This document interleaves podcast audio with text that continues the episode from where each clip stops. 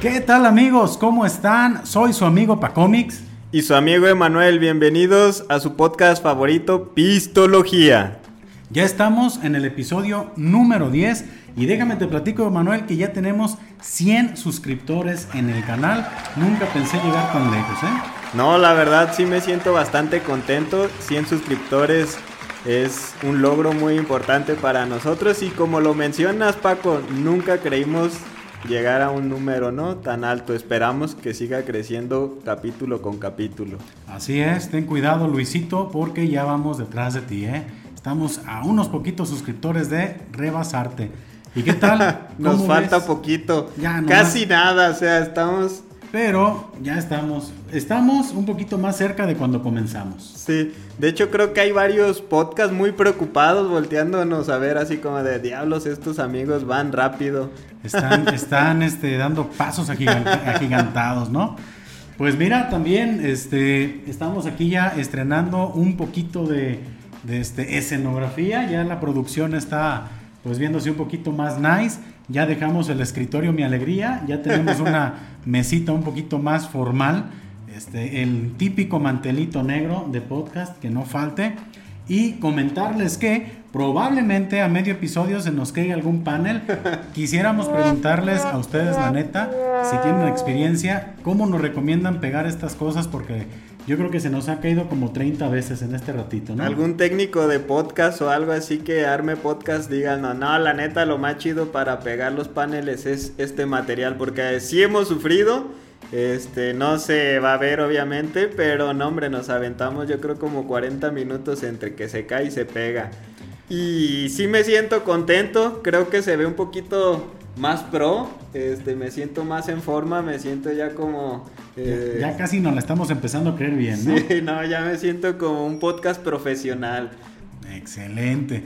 Oye, pues este, quisiera invitarles a todos a que se suscriban al canal para que continúe creciendo la comunidad e invitarlos también a que nos sigan a las demás redes sociales que tenemos. Estamos como Pistología en Facebook, en TikTok y en Instagram. Por lo pronto, no le hemos entrado a más redes, pero eh, ahí van a estar viendo las novedades que vamos a tener y en general, pues como va avanzando este proyecto llamado Pistología, que bueno, semana con semana les queremos presentar y que esperamos que sea siempre de su agrado. Suscríbanse, síganos. La verdad, lo hacemos con mucho gusto y lo hacemos con la intención de que le guste a toda la gente. Perfecto, Manuel. Comics, ¿qué bebida vamos a probar el día de hoy? ¿Qué bebida vamos a degustar, saborear? A, a beber. A beber. A degustar. Mira, pues este, estaba por ahí viendo los refrigeradores y me encontré con esta cerveza alemana. Es la cerveza Francis Canner yo soy Francisco y esta es una cerveza franciscana. Su tocaya. Es mi tocallita. Vamos a ver qué tal sabe la tocallita, la panchita. Eh, Creo que sí hemos sido muy alemanes, ¿no? Pero hay que reconocer que los alemanes saben hacer buena cerveza. Es que recuerdo que varios episodios este, ya van varias cervecitas alemanas. Y es, bueno, yo he sido fan, ¿eh? Yo creo que después de la famosa Delirium, eh, es momento de quitarnos el mal sabor de boca y vamos a conocer esta cerveza que no he probado yo honestamente. También es primera vez que la voy a conocer a la franciscaner Weisbier eh, y es una este, Dunkel. Vamos a ver qué tal está. Eh, como les comentamos, es una cerveza alemana y es una cerveza de trigo. ¿De cuántos grados, Emanuel? Son 5 grados, quizás una medianita hemos probado ya de Un poquito más fuertes. Ajá. Sí es una cerveza mediana, pero creo que es los grados suficientes como para darle un sabor interesante y que te pegue lo, suficiente, ¿no? O sea, ni tanto ni tan poquito. Mira, estoy aquí. Ah, maldita sea, se cayó un panel. Ah, se cayó Está temblando acá. maldita sea. Pero ese brincó así como salió rebotado. No, no, para cómics, yo creo que sí hay un ente ahí que nos anda haciendo alguna travesura, ¿no? Dross, Dross va a hacer un video viendo cómo un fantasma llega aquí a, a este, hacernos la de todos con los paneles. Pues miren, vamos a seguir aquí intentando que pues no se caigan Pero, pues bueno, aquí miren, se cayó otro atrás de mí, pero no se nota tanto. Vamos a checar a ver si nos sigue dejando este asunto. Si no, pues ya mira, nos rendimos eh, y esta bonita intención de tener los paneles y todo el desmadre, pues desafortunadamente tendrá que, que fallar. Pero ya veremos si el próximo episodio podemos lograr resolver este problema de los paneles. Ah, maldita sea, estoy algo frustrado, pero pues es para que vean que este pues no, no editamos nuestros errores, sino que queremos que salgan ahí para que chequen que queremos mejorar día con día. Y bueno, interrumpimos un poquito la presentación de la cerveza Franciscaner, la tocaya. 5 graditos, comentabas, esta presentación es de 500 mililitros. Medio litrito. Ajá, cervecita de trigo. Eh, un promedio de 80 a 100 pesos la van a poder encontrar. Vamos a checar qué tal está. Vamos a ver si no hacemos un chocomil. y es que creo que con las cervezas alemanas no hemos tenido mucha suerte con eso de la espuma, ¿eh? A ver esta qué tal. Creo que la anterior donde nos fue bastante mal, justamente también era una alemana. Y sí se nos fue el chocomilazo medio. La Erdinger. Es correcto. Vamos a checar qué tal. Emanuel, te cedo el honor. Ten la de MacGyver. Creo que también ya se está haciendo una institución la navaja de MacGyver en este podcast. Así es. Tiene el sonidito bastante chido. Vamos, voy a acercarlo aquí al micro para que chequen qué chulada. Si se grabó bien el, el cómo se abrió la cervecita, pues van a checar, ¿eh? Y pues procedamos. Vamos a. Chin, está temblando. Dos menos. Dos menos. Esperemos que se caigan todos al final.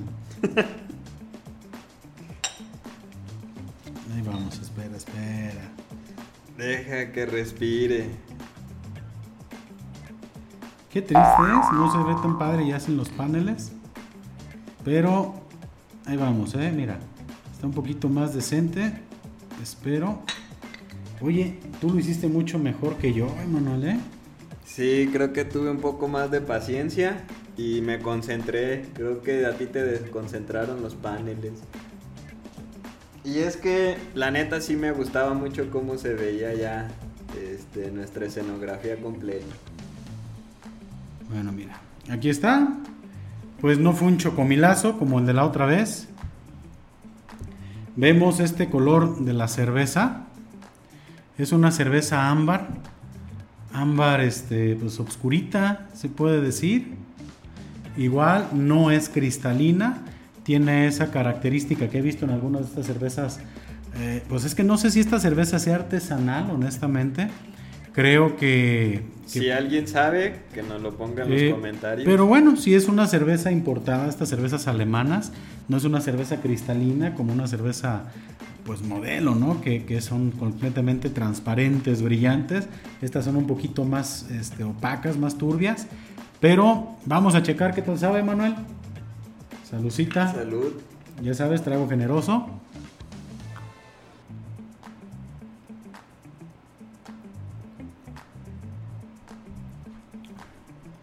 Ah, cabrón. Pues tiene un sabor como a trigo con café, pero bueno, la verdad sí me gustó bastante. Es... Sí, en efecto, tiene ese, ese saborcito. No es muy amarga, ¿eh? No. No es muy amarga, sí te queda muy, muy leve. El otro, el menos. ¿Sabes qué? Lo, Le da, ah, van para abajo todos. Mira, mientras se quede aquí el logotipo de pistología, que este no nos falle, porque si se cae en medio, mira, vamos a poner esto, mira, se ve así como que, mira, para que compres un cartón como de huevo. Mira, para que compres aquí tu huevito orgánico y pongas esto. Pero bueno, pues ya, este, la intención de tener ahí los este, paneles, le damos en la madre ya. La verdad, que pinche agüite. Yo sí quería que se viera padre. Ya quedó este, nada más ahí todo el desmadre, ¿no? La cintita y todo el show. se ve bien ojete, pero. Ya, no, no, pues, mira, o cuidamos los paneles o, hacemos o nos dedicamos, sí. Porque si no vamos a estar ahí cuidando. Bien, pues después de este berrinche que acabamos de, que acaban de presenciar, eh, bueno, pues seguimos hablándoles un poquito de la cerveza franciscaner. Dato curioso, Francisco. Me gustó mucho, ¿eh? Este sabor me Este. gustó mucho. Como que yo recuerdo en las películas, en algunas que he visto, como que de repente ponen, eh, en las películas estas medievales, ponen como al frailecito borracho que hace su propia cerveza, este... Y qué curioso que haya justamente una cerveza, ¿no? Con ese nombre. ¿Llegaste, llegaste a ver Marcelino Pan y Vino? Ah, sí. Fray Papilla. o sea, qué curioso. Y realmente debo reconocer que, que me gustó. Esta vez me gustó la cerveza. de- Ah, yo pensaba que Fray Papilla. No, también. Sí, no, era clásica. Era todo un clásico de, del cine mexicano de oro. Sí, este. Sí, recuerdo cómo. Pero es que sí está medio gandalla, ¿no? Marcelino Pan ¿Te acuerdas de la película? Tengo pequeños flachazos, Sí, bueno. pero a ver, Eh, y es que contexto. después de que tomas el tema de los frailes, la verdad no lo teníamos ni siquiera contemplado hablar de Marcelino Pan y Vino. Pero mira, pues estamos aquí este, en este asunto y bueno, pues resulta que, que Marcelino Pan y Vino quería hablar con Jesús. Ajá, esa que- es la historia. No recuerdo si es una película española, pero yo tengo una duda, ¿por qué siempre en todas las películas religiosas, por qué siempre, por qué siempre Jesús habla en castellano? Hermanos, siempre. Y yo me acuerdo que Marcelino, era Marcelino, y, y hablaba con Jesús y le daba pan. Y Entonces, este tonito castellano. Sí, va Fray Papilla, Fray Papilla. Pero siempre le decían, no subas arriba donde está Jesús. Porque pues, no, no sabía. Hasta que comienza a ir Marcelino pan y vino, le empieza a rolar pan y todo, y trácatelas. Al final se muere Marcelino pan y vino y se, lo, y se va con Dios. ¿Qué pedo, no? Sí, no, está media intensa, o sea, O sea, ¿por qué chingados se lo llevó Dios a Marcelino? a lo mejor dijo, vas a sufrir mucho en este mundo, Marcelino, mejor vente conmigo en las nubes, vas a tener una cama de nube donde vas a llegar a descansar. o sea, me imagino a. Marcelino, ¿no? En su nube así de, hey, güey, esa es mi nube, no Y- mames. Y peleándose con Goku, ¿no? Con la. Algo así. No, ya estamos No, revolviendo sí, muchas no sé cómo salió Goku y cómo salió Marcelino. Pero pues así son los podcasts. Pero sí, sí, ahí está, mira, probablemente aquí el buen franciscaner sea Fray Papilla. Y después de, bueno, de- vamos a inventar una historia. Sobre esta... Quizás este Fray Papilla cayó en depresión después de que... De la pérdida de Marcelino. de Marcelino, y se dedicó a hacer cerveza y se volvió alcohólico. Y de ahí quedó su marca. Sí, franciscaner. Ahorita sería una persona muy venerada, ¿eh? Este, en aquel momento quedó como alcohólico, pero alguien hizo su fórmula, este, una cerveza pues muy comercial y a lo mejor todos los actuales dueños de esa empresa son del tipo de, no, pues Fray Papilla, cabrón". O sea, era un, Un chingón. un chingón para el tema de la cerveza, combinaba ingredientes y la chingada, ¿no? Como todas estas marcas que hacen bebidas y que, que enaltecen, ¿no? Al, al inventor. Sí, pues yo creo que nada de esto de lo que dijimos puede ser cierto, pero este, bueno, eh, aquí está, aquí Es está esta cerveza. Es Yo creo que ficción. las cervezas que más nos gustan son de las que menos hablamos, ¿no? ¿Sí? Porque yo honestamente me deja muy, muy satisfecho este sabor. Creo que podría tener un poquito más de power, más intensos los sabores, pero en serio, ¿eh? Se me hace muy rica esta cerveza. Sí. Aparte soy fan de las cervezas alemanas, digo. Habrá quien no le guste, pero qué, qué rica, ¿eh? Y es que yo creo que los ale- alemanes saben hacer autos y ahora estamos descubriendo que también saben hacer cervezas. Son buenos, buenos para hacer cerveza. Este, y sí, fíjate qué curioso, Pa Comics, que lo menciones. Cuando no nos gustó una cerveza, sí mencionamos quizá como 20 minutos del tema, ¿no? Y ahora que sí, creo que nos desviamos por un montón de, de lugares, de temas, y de lo menos que hablamos fue de la cerveza. Qué, curioso. buena cheve. Dato Es que curioso. Yo casi me la estoy dato terminando ya. perturbador, ¿eh? Oh, crack. Vaya dato perturbador, ¿eh? Bien piratas, o sea. Sí, de hecho, voy a comenzar a hablar así, ¿eh, crack? Tú puedes hablar como Albertungas, ¿no?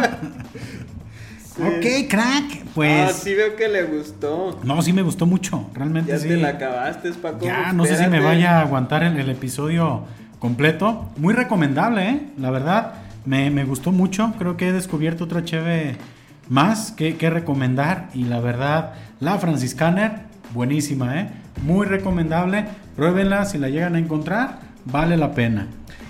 Bien, pues ya después de, de esta breve reseña o gran reseña de la cerveza Franciscaner, pues vamos a pasar al, Al tema, tema del día de hoy. principal del día de hoy y vamos a hablar de algo muy, pues con lo que estamos muy, muy familiarizados últimamente, Manuel, y yo creo que todos en esta vida estamos muy familiarizados con este tema y son las ventas. Y es que al final del día para cómics, este, pues es algo con lo que convivimos mucho eh, y puede ser en los dos lados, ¿no? Algunas personas como vendedoras y otras personas como consumidoras. Entonces estamos expuestos a este tema y pues, día con día nos lo encontramos. La realidad es que es difícil que alguien no sepa, ¿no?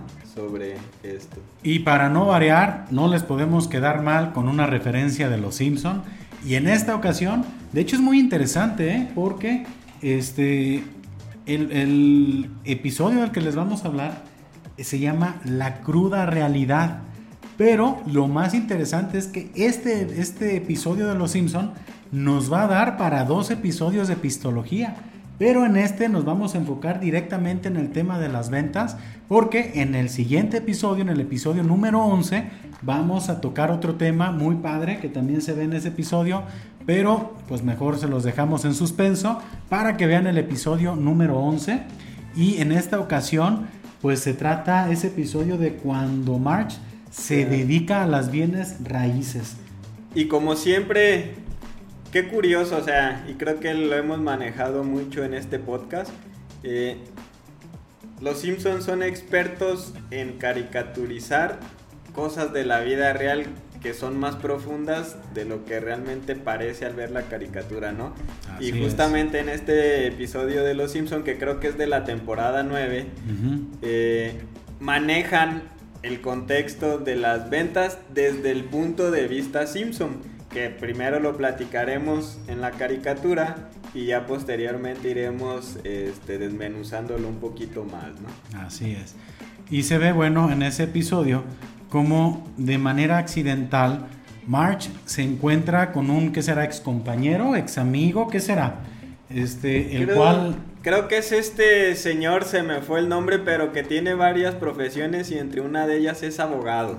Ok, Este ok. abogado de cabecera, ¿no? De los Simpson, que es como el típico abogado malísimo Ujú. y que le lleva sus casos y que por una extraña razón termina siempre ganando el caso el güey, ¿no?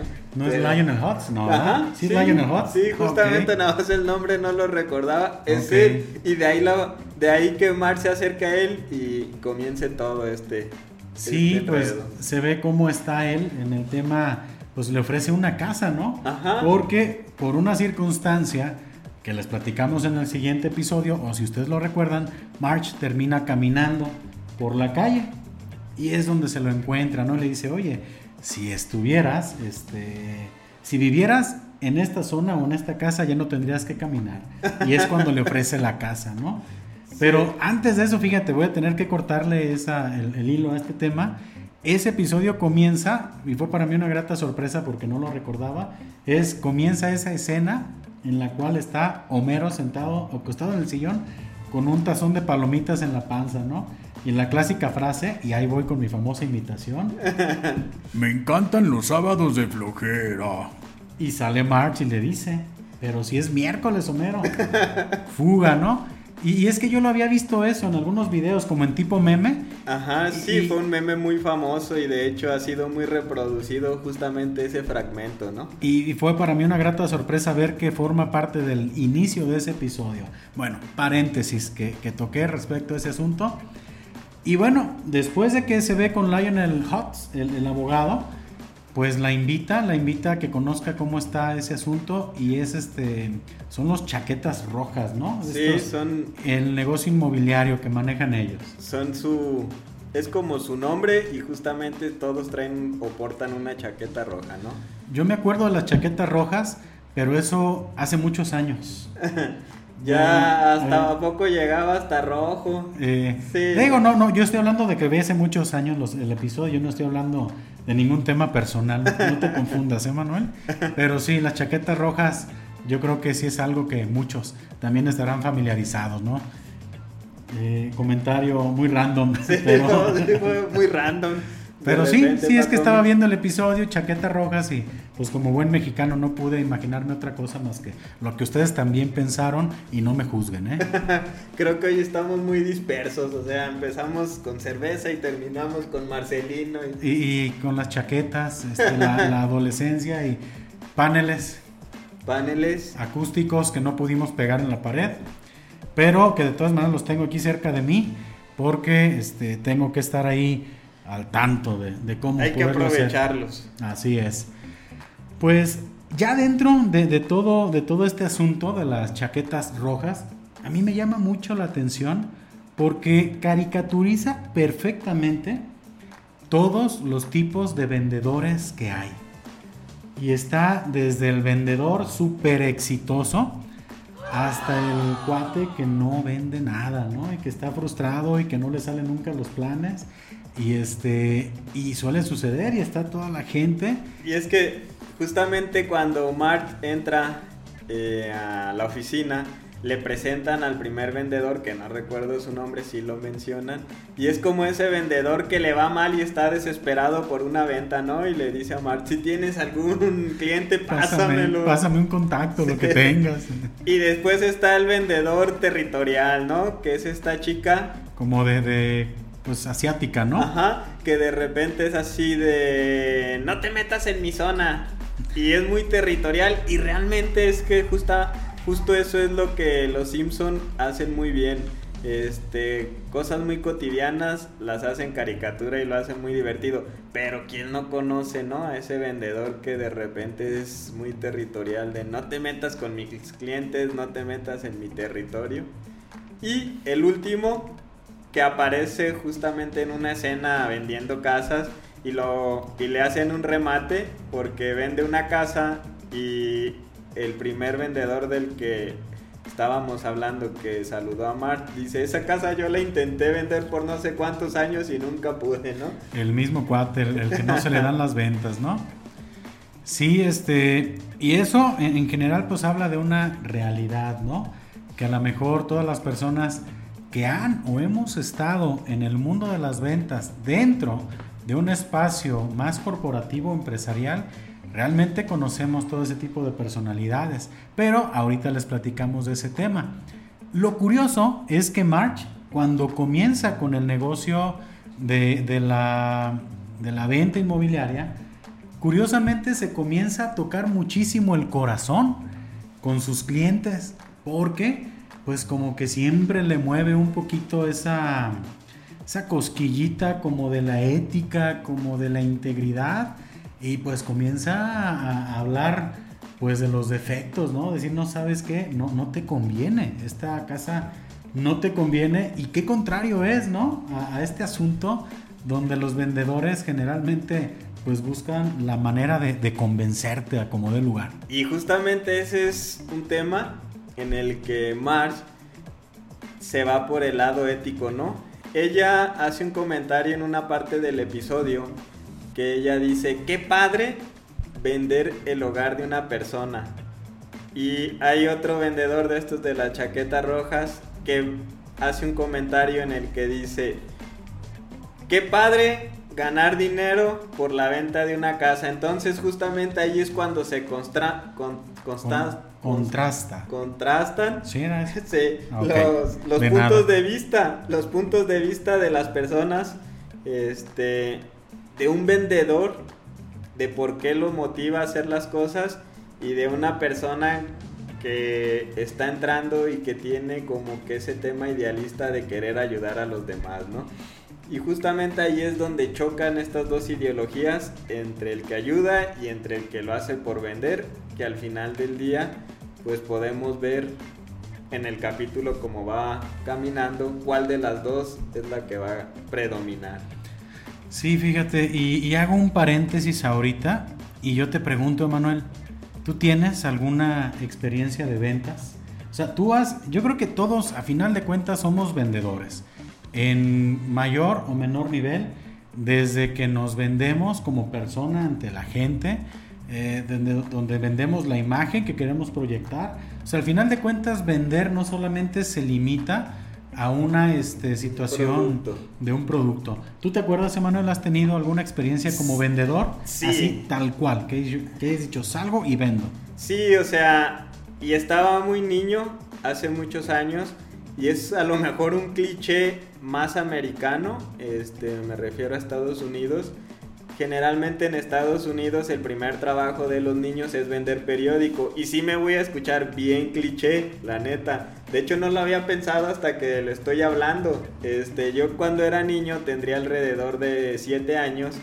Eh, a media cuadra de, de mi casa había una editorial de periódico y contrataban a niños de esa edad para repartirlos y yo creo que esa fue mi primera actividad de venta nada más que aquí en México funciona muy diferente a Estados Unidos en Estados Unidos tengo entendido que hay un tema de suscripción y tú simplemente lo repartes Tú eres repartidor, no Ajá. vendedor. y aquí en México, bueno, en aquellos tiempos, estoy hablando de hace 25 años, quizá un poco más, este, sí tenías que, te entregaban tu bonche de 12 periódicos y tendrías, y tenías que ir y venderlos.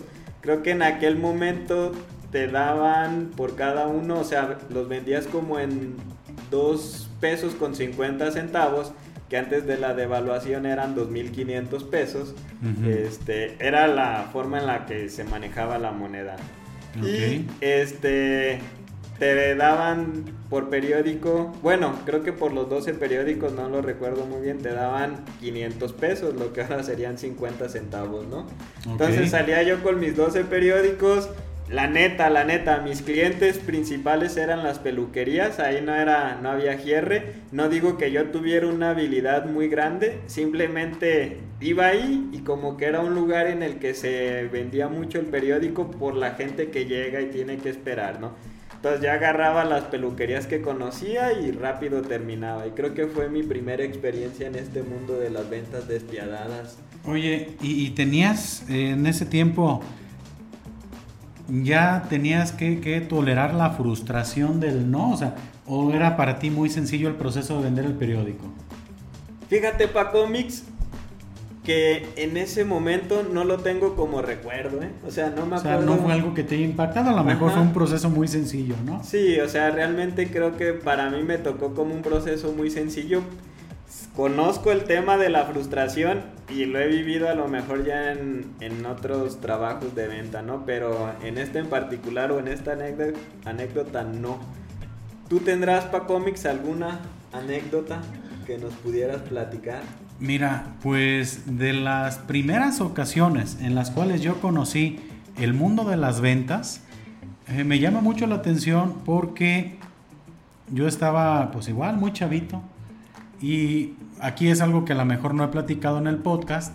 eh, a mí me gusta mucho dibujar, he sido dibujante desde mucho tiempo, ¿no? Y en aquel entonces, pues yo ya dibujaba, pues lo, se puede decir, dibujaba pues mejor que la mayoría de personas. Entonces lo que yo hacía era salía con dibujos que yo hacía y los iba a vender a la calle, donde yo sabía que habían más niños jugando. En aquel tiempo todavía los chavitos se veían en la calle, ¿no? Este, jugando. Ahorita ya no es común, Sí, pero en aquel tiempo época. sí se podía. Muy Y diferente. pues realmente no sé en qué momento surgió esa idea de salir a vender dibujos, no recuerdo, pero recuerdo que me iba, me iba bien y lo que yo hacía era, salía y ofrecía los dibujos que tenía. Pues llámese para aquellos tiempos eh, no sé, no recuerdo, creo que podrían ser los Animaniacs, probablemente ya era Dragon Ball, Goku, eh, o eran esos personajes, ahorita sí muy claro no lo tengo, pero lo que yo hacía cuando a mí me encargaban un dibujo, lo remarcaba con marcador y, e iba a sacar fotocopias. Entonces lo que yo ganaba de dibujos, iba y lo reinvertía en más fotocopias para revender ese mismo dibujo que ya había hecho, ¿no? Entonces para mí era padrísimo, era muy chingón de chavito experimentar ese sabor de la venta, ¿eh? O sea, está bien padre de repente que te llegue una lana que no te llega por parte de tus papás. Porque en aquel tiempo, pues obviamente uno dependiente completamente económico. Ay, jole, y, agarrabas más lana que a lo mejor a la que tú podías eh, conseguir. Y aparte traías ese concepto de la reinversión. Y pues un chavito, ¿qué, qué sabe de eso? O sea, pero sin embargo a mí me, me, llamaba la atención y me daba ya la cosquillita de ganar más lana, ¿no? Y yo estaba muy chavito. Otra anécdota más, y era, y a mí se me hace bien curioso recordarla, a lo mejor me voy a extender mucho, eh, pero ya un poquitito más grande, para aquellos eh, entonces, cuando yo tendría algunos, no lo sé, 15, 14 años, eh, recuerdo que yo ofrecía estas playeras con caricaturas de todos los, los Alumnos. Los alumnos de una generación. Sí, fueron muy populares en un tiempo aquí en... Y, yo salía, y bien chavo, iba y salía ahora sí a prospectar, a buscar a las escuelas, tocaba las puertas, me ponía muy propio a hablar con el director, a que me diera oportunidad de ir salón por salón a ofrecerles el trabajo. Eh, y era padrísimo porque eran de, esas, de esos trabajos que hacía que ya me empezaban a mí a generar realmente una remuneración más importante.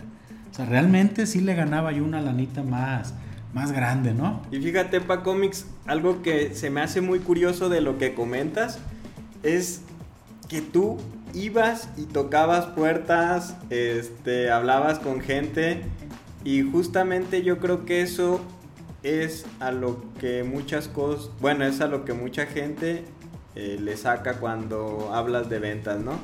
al ir, tocar puertas, este, creo que es eso lo que detiene a muchas personas de dedicarse a un tema de ventas y tú lo hacías con una facilidad a lo mejor muy estaba estaba muy convencido de mi producto y lo conocía demasiado bien. Yo creo que eso era una parte importante, ¿no?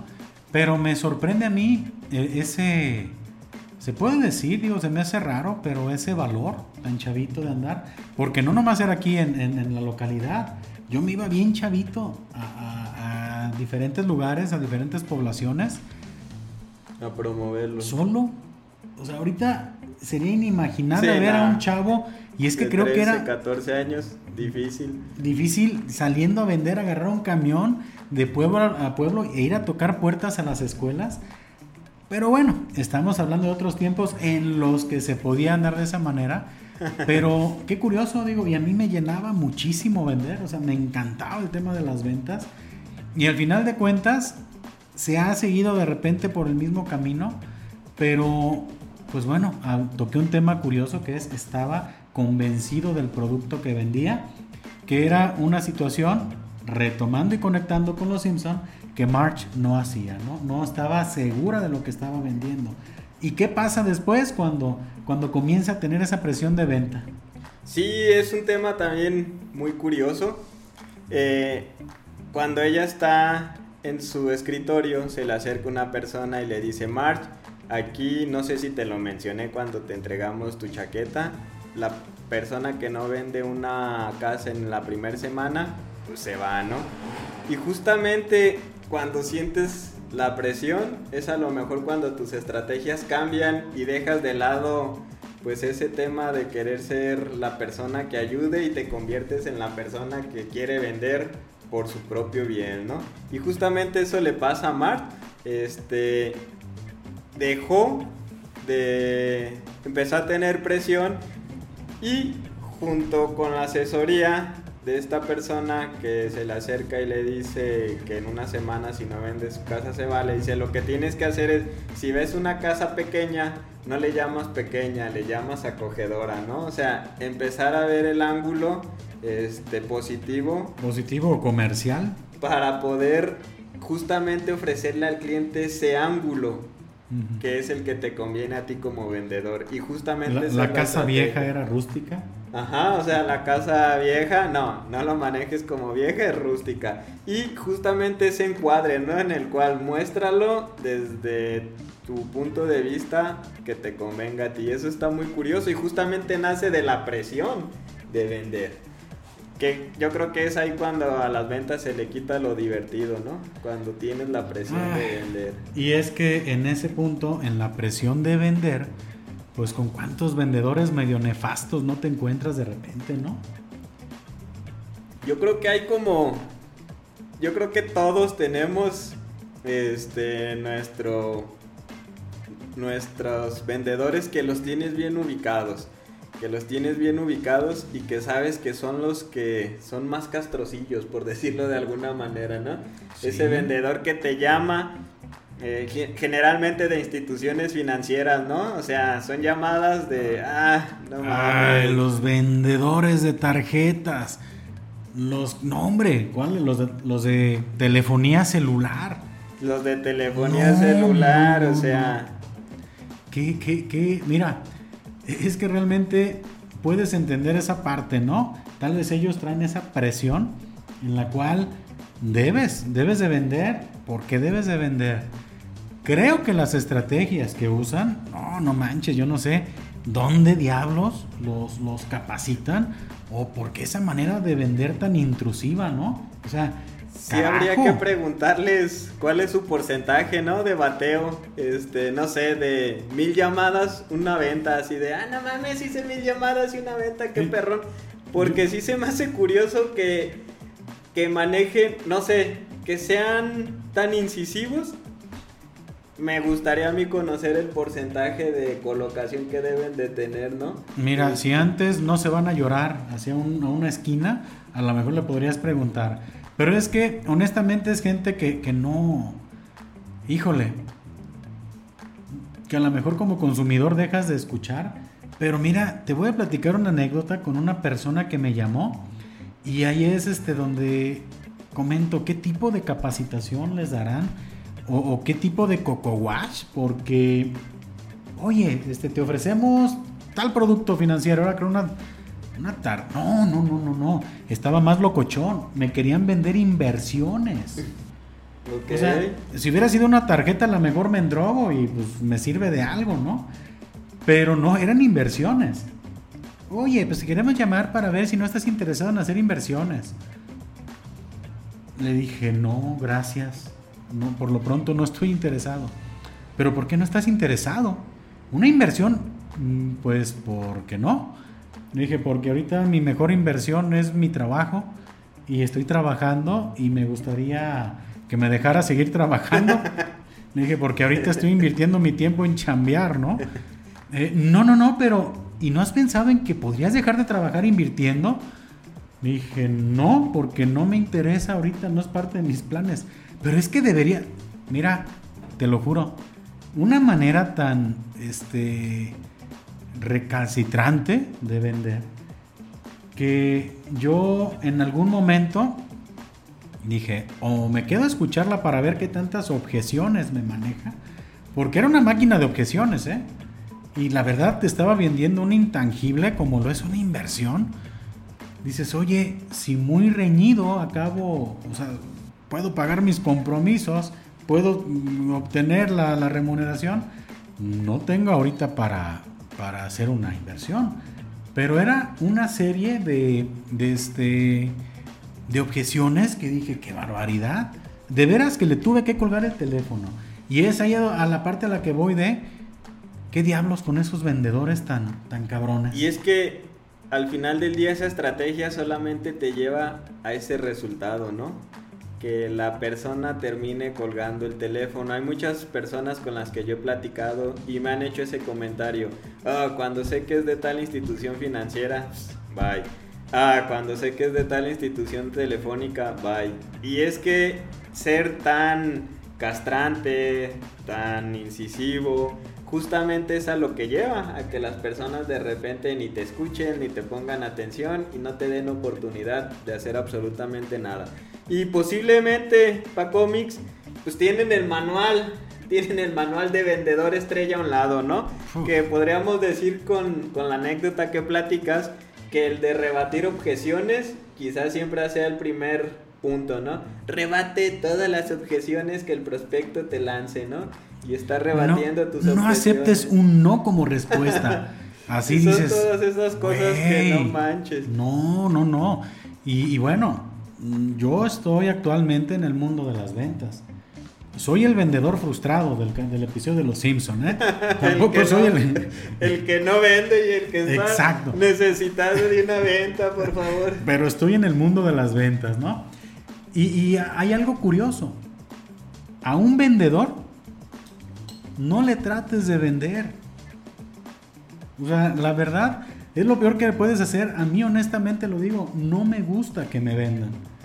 Porque creo que aparte no saben vender. Probablemente yo tampoco, pero no me gusta. ¿Qué es lo que más te molesta para cómics cuando te venden? Creo, ¿Qué experiencia nos pudieras compartir? creo que existe un- una gran diferencia entre un vendedor y un promotor. Ok. Eh, y a veces un promotor cae en esa este, imprudencia de ofrecerte algo que ni al caso, ¿no? Pero pues yo creo que la empresa que los contrata pues les vende la idea de que tú sal y vende, amigo, en cualquier momento y en cualquier lugar. No sabes si puede estar ahí tu prospecto ideal. Sal, no tengas vergüenza. Este, soporta los no. Yo iba una vez a, a una- a un supermercado, iba, iba la verdad en chinga a comprar, no sé si un litro de leche y unas galletas, y se me acerca un cuate a venderme carcasas para, o sea, micas para celular. Dices, güey, o sea, qué chingón que te la estés rifando vendiendo carcasas para celular en un estacionamiento de un supermercado. Pero qué diablos te hace pensar que en el estacionamiento de un supermercado vas a, te va a comprar alguien una carcasa, o sea, es, Vas a encontrar ese prospecto potencial al que le puedas vender, ¿no? Y, y es esa gente, a lo mejor en esa desesperación de venta, que llega y dice, hey, no sabes dónde va a estar tu cliente ideal.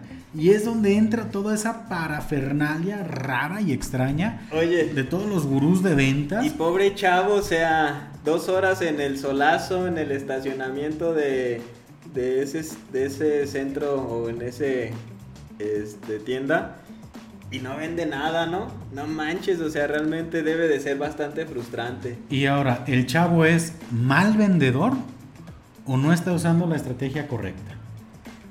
No, y ibas a mencionar algo, para cómics, el tema de los gurús, que yo creo que también es un punto importante, este, recalcarlo. No, no inventes, es que hay gurús de ventas que yo creo que al final los genios para vender son ellos respecto a todos sus cursos, pero honestamente no sé si en general toda esa teoría que manejan realmente sea útil, ¿no? Para la persona que desea vender. Porque yo tengo una idea muy, muy firme y es que logras vender cuando con tu habilidad logras generar la necesidad de algo. Ok.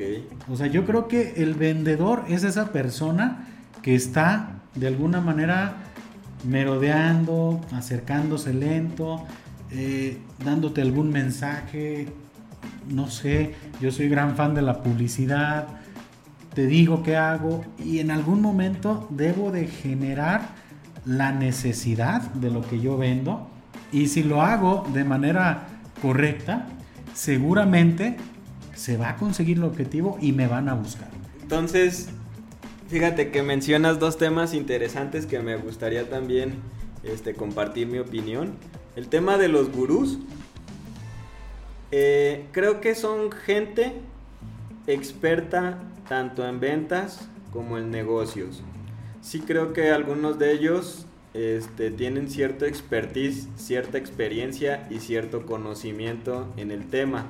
Lo que yo estoy muy en desacuerdo con ellos es que hay que reconocer que posiblemente su negocio más exitoso sea decirle a alguien más cómo se va a convertir en el empresario exitoso. Porque no cobran baratas las conferencias, porque de repente su contenido en redes sociales es muy visitado. Pero en lo que yo estoy totalmente en desacuerdo con ellos es que te dicen que tienen la fórmula mágica para convertirte a ti en el empresario y en el vendedor más exitoso de todos. Y justamente desde esa primicia, dudo mucho que alguien te pueda convertir en ese vendedor o en ese empresario con consejos, porque el tema de las ventas y el tema de, pues ahora sí que de este tema de negocios es tan grande y hay tantas variantes que aunque sigas al pie de la letra los consejos que ellos te dan, difícilmente este, con todas estas variantes que ocurren puedas tener el éxito que ellos venden en sus cursos que vas a tener. Y justamente ahí es donde yo los considero ah, que no es tan real, ¿no? Que al final, y bueno, y tema número dos, son empresas. Ellos son una empresa y al final del día generar utilidades es el propósito de la empresa más allá de ayudarle a la gente. Aunque lo venden como ayuda como te voy a convertir en exitoso te voy a ayudar a hacer negocios te voy a ayudar a ser vendedor el propósito principal es generar lana a través de esa gente no y es ahí donde no estoy en tan tanto acuerdo con con estas estrategias de qué termina siendo March para vender su primera casa pues justamente mintiendo, justamente engañando, ocultando información, este, al final del día termina haciendo lo que a ella le conviene. Se aprovechó de una persona bien intencionada para comprarle una casa sabiendo que había habido ahí un homicidio, ¿no? Sí, o sea, sabiendo que esa casa no era justamente lo, que, ella estaba vendiendo, pero esa necesidad de vender la hizo mentir, que creo que es lo que, lo que comete mucha gente en ese deseo de venderte algo. ¿Tú crees que los que venden tarjetas no saben que te están vendiendo una soga con la cual te este, vas a ir a este, a tú solito una te está vendiendo una, pistola con la cual te vas a dar un plomazo en el pie? No, te están vendiendo cosas que posiblemente ellos saben que no te van a llevar al resultado que ellos te están queriendo hacer ver, ¿no? Exacto. Y es un tema... O sea, saben perfectamente que te van a vender un producto financiero que te va a cobrar una tasa de interés altísima, que este, si te atoras poquito te va a andar cargando el payaso. Sin embargo, este, ellos están llevando a cabo su labor de venta y saben perfectamente que el producto que te están vendiendo realmente a largo plazo te puede perjudicar, así como muchísimos más, ¿no? Pero en ese deseo de vender, pues el vendedor puede caer en esas, en esas estrategias o en esas acciones. Como yo recuerdo también otro vendedor que creo que esa estrategia se la, se la había escuchado a Alex Day, otro de esos gurús de ventas en español, que me quería vender precisamente un, este, producto financiero. Y llega y me dice, oye, pa cómics y la chingada, este, te ofrezco, mira, ten. Y me, me, me acerca la hoja y la pluma y, apuntando al lugar de la firma con la pluma. Yo así lo veía y dije, ¿en serio? ¿Crees que, porque me estás poniendo y, y, me estás apuntando con una pluma, una lapicera, este, el lugar donde tengo que firmar, voy a, mi subconsciente va a tomarte tu oferta y voy a firmar? Claro que no, pero esas son las estrategias que digo, no manches, ¿qué onda con la raza, no? Y es que hay un montón. ¿Has escuchado tú, Pa Comics, la estrategia del, del número 3? Que al cerebro le encanta el número 3. Oh, sí, tres opciones. Preséntale tres opciones y siempre va a elegir una, o sea, y son es justamente esas estrategias que dices, no manches, o sea, sí, la neta, son muy castrantes cuando las conoces y te las quieren aplicar, ¿no? Pero resulta que esas personas deseosas de vender compran todas esas ideas. Las compran y ahí van y te quieren vender, ¿no? Da tres opciones, el cerebro quiere tres, va a escoger una. No dudo que tengan algo de teoría, no dudo que tengan algo de cierto, pero ¿sabes qué me ha tocado ver? Que los mejores vendedores son las personas que menos parecen vendedores. Y que las personas que más te aparentan esa imagen de vendedor no venden ni madres. ¿Tú crees que esa apreciación sea correcta o no? Sí, este. Creo que el tema de, las ventas es muy amplio. Creo que tiene este un montón de caminos. Pero de quien menos lo piensas, te encuentras con una persona que es un vendedor exitoso, ¿no? Exactamente. Con una persona este, que fuera de todas estas técnicas ha encontrado su forma, ha encontrado su estilo, este, y le ha ido bien. Y sin siquiera buscar, sin siquiera de repente tomar estos cursos, aplicarte estas técnicas, simplemente por el hecho de que él encontró su estilo, su forma, y creo que eso es lo que pasa en el mundo de, de las ventas. Este, pues habrá personas que le vaya bien y habrá personas que le vaya mal y le va a ir mal aunque aplique todos los libros ¿no? que existen sobre este tema. Pero sí estoy totalmente Es- de acuerdo, Paco Mitch, Y, con y en este mundo de las ventas en el cual estamos actualmente, y estamos en el mundo de las ventas de productos financieros, creo que en su momento he llegado a ser yo ese agente a lo mejor recalcitrante que ha querido vender algo, pero pues yo creo que este, mira, es que tengo otra otra anécdota. Bueno, ¿quién no nos ha querido vender algo? Recuerdo que estábamos en una reunión, en una posada, eh, y se me acerca una persona. Hola, ¿cómo estás, Paco? Muy bien, muy bien. ¿Y tú qué tal? No, hombre, muy bien. Qué bueno. Está, a gusto la fiesta, ¿verdad? Sí, sí, sí, está a gusto. Oye, ¿has pensado en cómo vas a, a este, solventar tus gastos cuando te jubiles? Dije, ¿qué? ¿Me estás preguntando por mi jubilación en una posada? O sea, estás queriendo que yo haga una cita contigo en una posada para hablar de mi jubilación cuando yo vengo aquí a sentarme un pinche rato a tomarme un tequila y te me estás acercando. Es que son esas las cosas No, cuando donde vas el- a una posada estás más pendiente en el tequilita que te vas a chingar en las carnitas, ¿no? Acá pinche Pero- taco de carnitas. Eh, güey, ¿me quieres Eh. vender algo y tú con el taco a media? No. Ay, no mames, cabrón. Pero es que esa es la característica castrante de los vendedores. Y yo honestamente lo digo, lo he visto en este tipo de productos. No, no, no, o sea, no entiendo por qué lo hacen. Y yo también siendo vendedor, o sea, dije, qué manera de abordar tan, tan, este, tan, no sé cómo decirlo, la verdad, porque a lo mejor si llega a escuchar este podcast, quien me vendió eso, mil disculpas, pero la neta... Tenías eh, que, que soltarlo, tenías que decirlo. es que me enoja, Y digo. es que el timing- Yo nunca he sido tan pinche imprudente, cabrón, para El- llegar a venderle un seguro a alguien. El Este, timing y la prudencia, bueno, no iba a decir la prudencia, pero ahorita que lo dices sí me aterriza chido ese concepto. Creo que el timing y la prudencia sí marca una diferencia. Hasta rimó. Exactamente. Ya ahorita un chingo de gente anotando, ¿no? Otra Eh, para frases chidas, ¿no? Del, del podcast este. Pero Ah. sí creo que la prudencia este, ayuda. O sea, neta, a veces te agarran en unas situaciones que dices, güey, no mames, o sea, térame tantito. Este, ahorita me marcas, ¿no? No te puedo atender. Yo, ¿cómo? O sea, com- como vendedor, ¿cómo le voy a marcar yo a alguien en domingo? Imagínate. Está cabrón. Y a lo mejor alguien le dijeron, hey, llama en su momento personal porque eh, vas a estar más dispuesto para escucharte.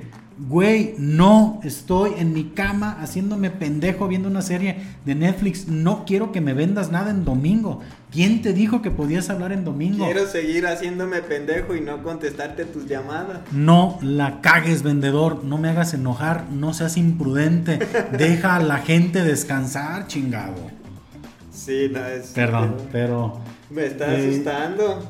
Sí, pero es que la neta, si, si alguien que se dedique a ventas, a ventas telefónicas, ¿quién diablos quiere que le vendan una tarjeta de crédito o un producto financiero un domingo a las 8 de la mañana? No, es.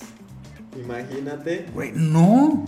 Y me han Te marcado. estás levantando así de, ah, ¿qué voy a desayunar? Ah, una llamada. Mira, en el mejor de los casos que te estés levantando a las 8 de la mañana, a lo mejor estás jetón. Y te despiertan por venderte algo, ¿no? Entonces creo que en el mundo de las ventas existe la gente que sabe vender y la, y la gente que se la pasa ofreciendo a lo tonto.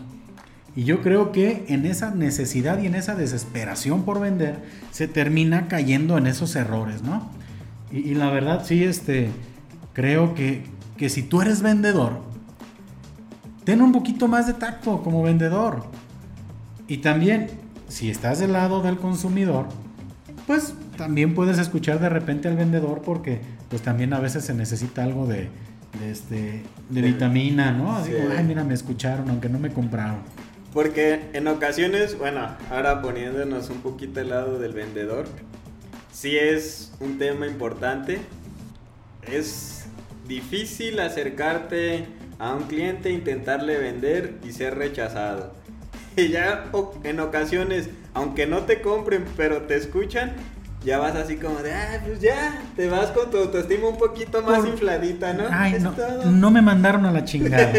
ya, me escucharon aunque sea un poquito, ¿no? Pero sí, sí hay que tener como esa prudencia para vender y hay que tener esa prudencia, timing de buscar los momentos más adecuados. Al final, March se arrepintió y fue y le dijo, ¿sabes qué? La neta me siento muy mal. Te quiero, este... eh, Reembolsar. neta, te regreso tu cheque, no puede ser. Y, y- y- pero pues Flanders estaba muy contento de la adquisición que había hecho, no querían. Hasta que pasa un desmadre al final, que sí dice, dame mi, mi lana, porque la casa se desmadró completa, ¿no? Se cayó.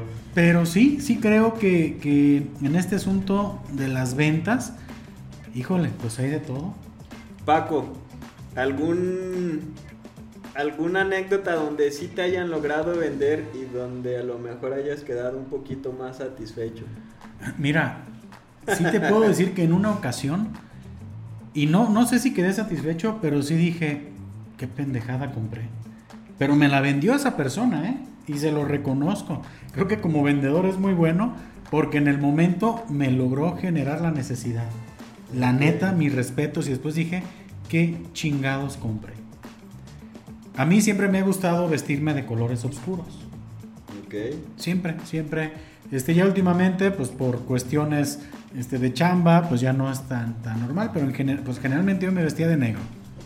Un amigo me logró vender una camisa amarilla. Pinche color feo de camisa. Era una camisa que seguramente él la compró y no le gustó. Me la logró vender. Sí, está cañón porque al final del día tampoco el amarillo es como un color como muy fácil de usar, ¿no? O sea, está... Me acuerdo que me dice, mira, pruébatela. Yo me vi todo de amarillo. Dije, dije, no man, qué chingona se te ve. Se te ve mucho mejor que. No, bueno, sí, ¿verdad? O sea, me convenció. Y terminé comprando una camisa amarilla que la neta nomás usé una sola vez. Y es que Y genial, Es dije. difícil. Pero me lo. Es ahí donde digo, güey, ese cabrón es bueno para vender. Ahí está la magia. Cuando de repente se logra, logres vender a alguien algo que no necesitan, ¿no? ¿Tú tienes alguna experiencia donde te hayan este, vendido o ensartado con algo que no Sí, necesitabas? no, fíjate, yo, o sea, tip para las personas que me quieran vender, soy muy vulnerable a la reciprocidad. Ese tema, ¿no? La ley de, de dar y recibir se oye medio gacho, pero es Ah. totalmente transparente. No, ¿De, no, qué no. está- ¿De qué estás hablando, Emanuel? ¿De qué estábamos hablando? ya, que, bueno, dar y recibir, ok. La- bueno, la- te- el tema de reciprocidad, yo sí soy muy vulnerable. En una ocasión, justamente tuve un problema con una tarjeta.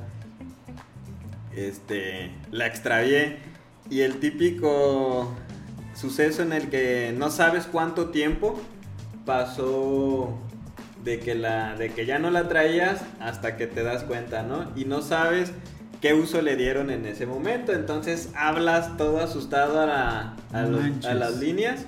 Ajá. Entonces, primero lo que hago es bloquear y si le hago una pregunta a quien me atendió, le digo, "Oye, este sí me gustaría saber si se hizo algún cargo, compra X, ¿no?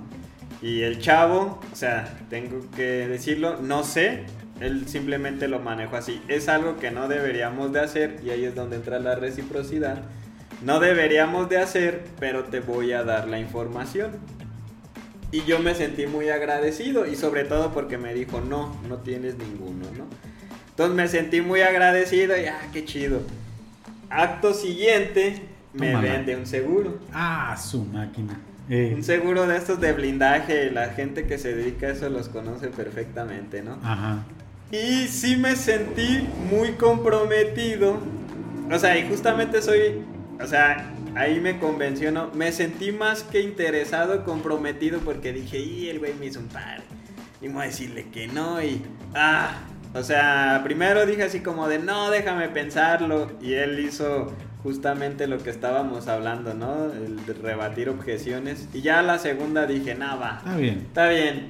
Pero por la reciprocidad, o sea, justamente sí soy muy vulnerable a ese tema y, y lo descubrí ahí, ¿no? Y te... Y pues, pinche seguro, neta. Neta tengo...